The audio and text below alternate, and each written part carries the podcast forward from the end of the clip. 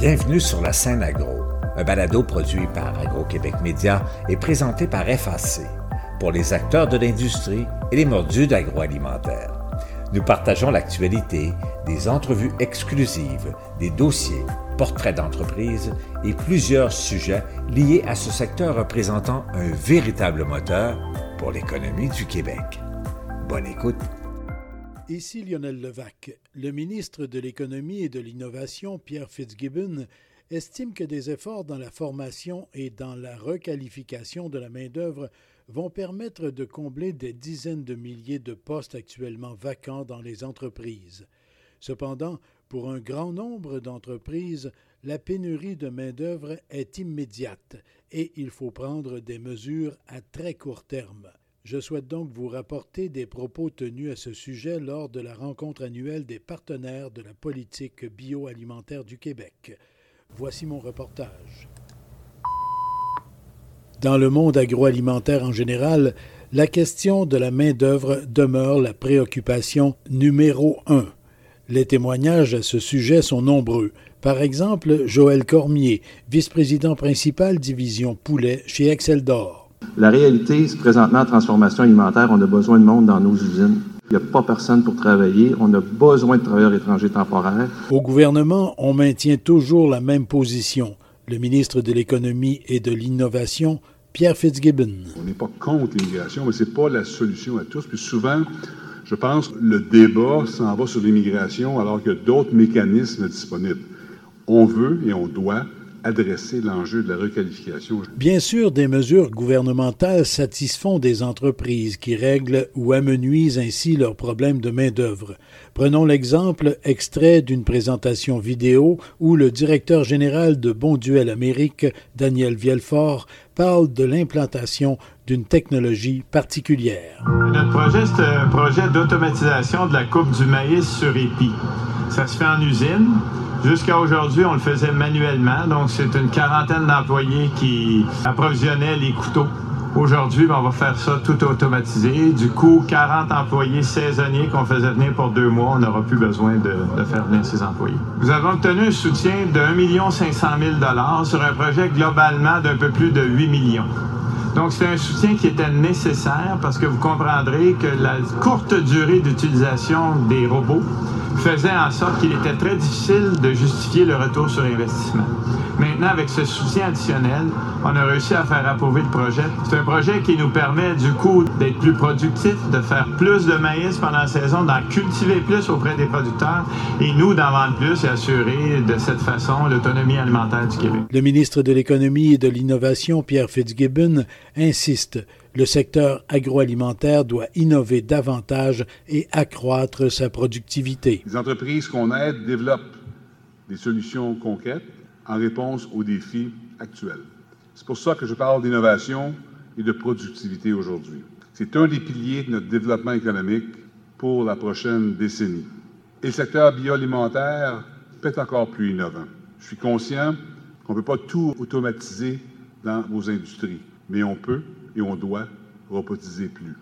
Avec la pénurie de main-d'œuvre, il faut que les travailleurs disponibles se dirigent vers les secteurs à haute valeur ajoutée, comme les technologies ou les sciences de vie. On doit former plus de jeunes en sciences, technologie, génie, mathématiques, le fameux STGM. Les travailleurs étrangers saisonniers répondent à une partie de vos besoins de main-d'œuvre, la relève et le reprenariat aussi.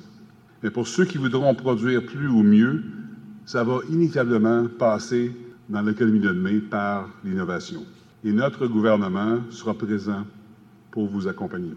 Je veux donc remercier tous ceux et celles qui contribuent à notre secteur bioalimentaire partout au Québec et qui nous aident dans notre volonté d'accroître notre autosuffisance alimentaire. Dans certains sous-secteurs, on peine à obtenir de l'aide, par exemple dans le commerce de détail alimentaire où on voudrait accélérer l'automatisation.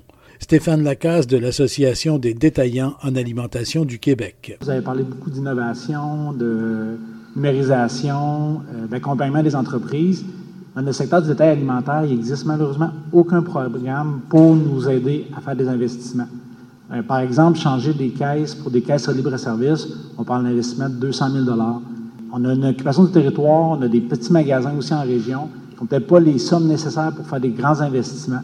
Pensez-vous que votre gouvernement pourrait créer des programmes pour favoriser les gens pour investir dans l'automatisation et la numérisation dans les magasins, pas juste sur le web, mais également dans nos infrastructures? Chez les grands transformateurs alimentaires, l'effort technologique est déjà énorme et il manque toujours des milliers de travailleurs et travailleuses. Le vice-président principal d'Exceldor, Joël Cormier, échangeait à ce sujet avec le ministre Pierre Fitzgibbon. Cormier. Je veux intervenir sur euh, la main-d'œuvre et la pénurie de main-d'œuvre et l'innovation, la robotisation dans un ensemble. En préparation de la journée d'aujourd'hui, on a assisté à une journée thématique sur la main-d'œuvre organisée encore une fois par le ministre de la Montagne, à laquelle on a eu une excellente présentation de M. Deslauriers de l'Université de Montréal qui présentait que le Québec est en retard en pourcentage sur la population de travailleurs étrangers temporaires par rapport à l'Ontario, qu'également les immigrants au Québec avaient un taux de chômage plus élevé parce que ces gens-là étaient surqualifiés par rapport aux besoins réels. La réalité, c'est présentement en transformation alimentaire, on a besoin de monde dans nos usines. Et malgré des augmentations de salaire appréciables, je n'ai pas besoin de revenir sur 2021 puis l'histoire d'Excel d'or pendant cinq semaines, mais on a concédé des augmentations importantes, non seulement à notre usine de Saint-Anselme, partout au Québec.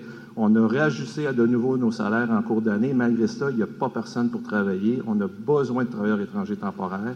Il y a eu des ouvertures, des programmes intéressants, mais il y a urgence. Et puis, ça amène beaucoup de difficultés. Ça amène à ce moment-là la difficulté à créer de la valeur ajoutée. Si on veut euh, faire virer l'économie au Québec, il faut créer de la valeur ajoutée avec nos produits. Si on ne crée pas assez de valeur ajoutée, c'est un service qui vient nous limiter dans l'investissement qu'on peut faire dans nos usines. Quand on regarde la robotisation, c'est des secteurs très spécifiques, la transformation en tout de volaille.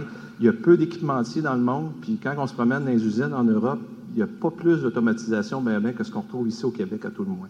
Je dirais que les États-Unis sont en retard sur l'automatisation, peut-être, mais ici au Québec, les transformateurs de viande puis dans volaille ont fait vraiment des gros progrès, puis au fil des années, on a investi au maximum pour robotiser.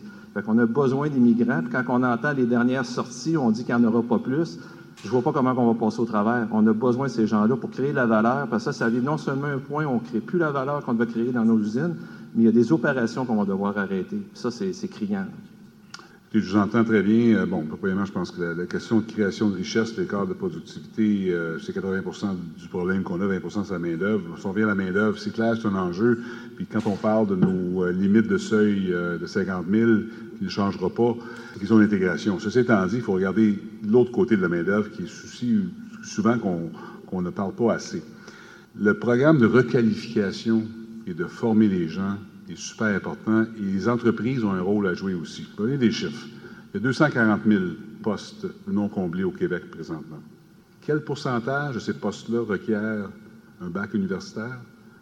13% 87% des postes non comblés au Québec ne requièrent pas de bac universitaire, conséquemment de la formation technique. L'autre bord de l'équation, 200 000 chômeurs. Certes, on ne sera jamais à zéro chômeur, il y a 200 000 chômeurs, il y a 200 000 personnes qui ne sont pas sur les listes de chômage. Des gens qui ne veulent pas nécessairement travailler et qui pourraient peut-être travailler.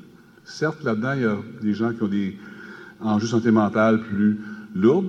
Il y a des gens qui veulent travailler là-dedans, mais ne sont pas les listes. je vais aller plus loin. Les gens de ma génération, les travailleurs d'expérience, on va appeler ça, pas les vieux. Euh, si on avait le même taux d'emploi au Québec qu'on note en Ontario, il y a 86 000 personnes de plus. On va-tu réussir à avoir 86 000 personnes de plus? Peut-être pas. On travaille étroitement avec euh, mon collègue Éric Girard aux finances voir s'il y a des mécanismes qu'on pourrait mettre en place. Donc, 86 000 personnes, 200 000 personnes, 200 000 personnes, c'est pas près 500 000, 240 000 postes non comblés, 87 n'en requièrent pas de bac.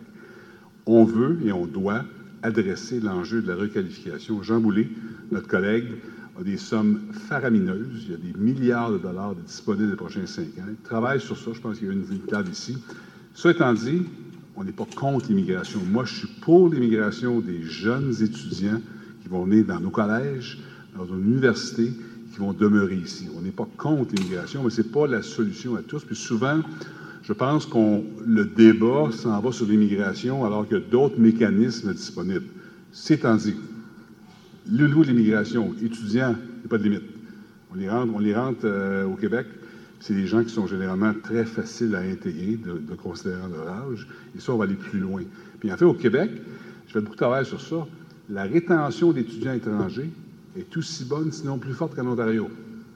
Autre statistique, la migration nette. C'est la première fois cette année, en 2021, que la migration est positive au Québec. Il y a plus de gens qui veulent venir travailler au Québec du Canada qui s'en vont. Donc, le Québec devient très attractif. Alors, on va quand même focaliser sur l'immigration économique temporaire. Avec M. Boulay, le ministère au fédéral, on identifie, je c'est 41 postes, 41 fonctions qui ne sont pas comblables au Québec et qu'on va ouvrir les valves, il n'y a pas de limite. On ouvre les valves pour les travailleurs qui vont venir ici sur une base temporaire, sur la base que ces gens-là, s'ils vont en région en plus, vont s'intégrer et ils vont pouvoir devenir permanents. Donc, je pense que l'immigration, il faut faire attention. C'est trop facile de dire 50 000, ça, crée des problèmes, alors que 60 000, 70 000, on a d'ailleurs un backlog de 65 000 personnes présentement qu'on ne peut pas combler à cause des enjeux de. Je pense que faut voir l'immigration comme étant quelque chose qu'on doit considérer. 50 60 000 d'immigration, c'est pas ça l'enjeu. Je pense que c'est l'enjeu qu'il faut travailler là. Puis, il faut quand même être capable de livrer sur la formation. Il faut que les entreprises aussi puissent être capables de convaincre nos jeunes, de convaincre les gens de travailler. Ça, c'est un autre, élément qu'on va travailler, mais on va vous aider à arriver à le faire. Merci. merci. S'il y a de la main-d'œuvre effectivement disponible au Québec, puis il s'agit d'arrimer tout ça, euh, on va avoir besoin de votre aide pour avoir accès à ces gens-là, mais on est ouvert à cesser pour regarder comment on peut le faire. mais euh, la situation est assez criante. Merci. Je, euh, suis d'accord. Moi, je suis ministre de l'Économie, donc c'est sûr que le plafond de verre, c'est la main-d'œuvre. Alors, je suis très soucieux de ça. Alors, moi, je vais aider, j'aide mon collègue Jean Boulier parce qu'il faut résoudre ça. Puis en passant, on n'est pas les seuls dans le monde. Hein. Moi, moi j'ai une très grande fierté de voir qu'on a attiré Moderna à venir travailler au Québec. Moderna, euh, ils ont regardé toutes les provinces canadiennes. Puis le problème est partout, partout pareil. Eux ont besoin de 150 personnes qualifiées en sciences de la vie qui le Québec. Ici Lionel Levac. On entend dans le secteur agroalimentaire que le rapatriement complet du dossier de l'immigration d'Ottawa vers Québec ne serait pas très utile aux entreprises, car, rappelle-t-on, le gouvernement de François Legault veut toujours restreindre l'arrivée d'étrangers sous prétexte d'une capacité limitée d'intégration.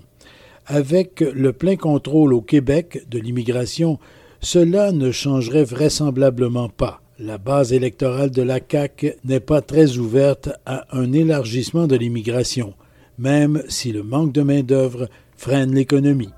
Au revoir. Vous avez aimé ce contenu? Suivez la scène agro pour rester à l'affût de l'actualité agroalimentaire. Merci et à bientôt.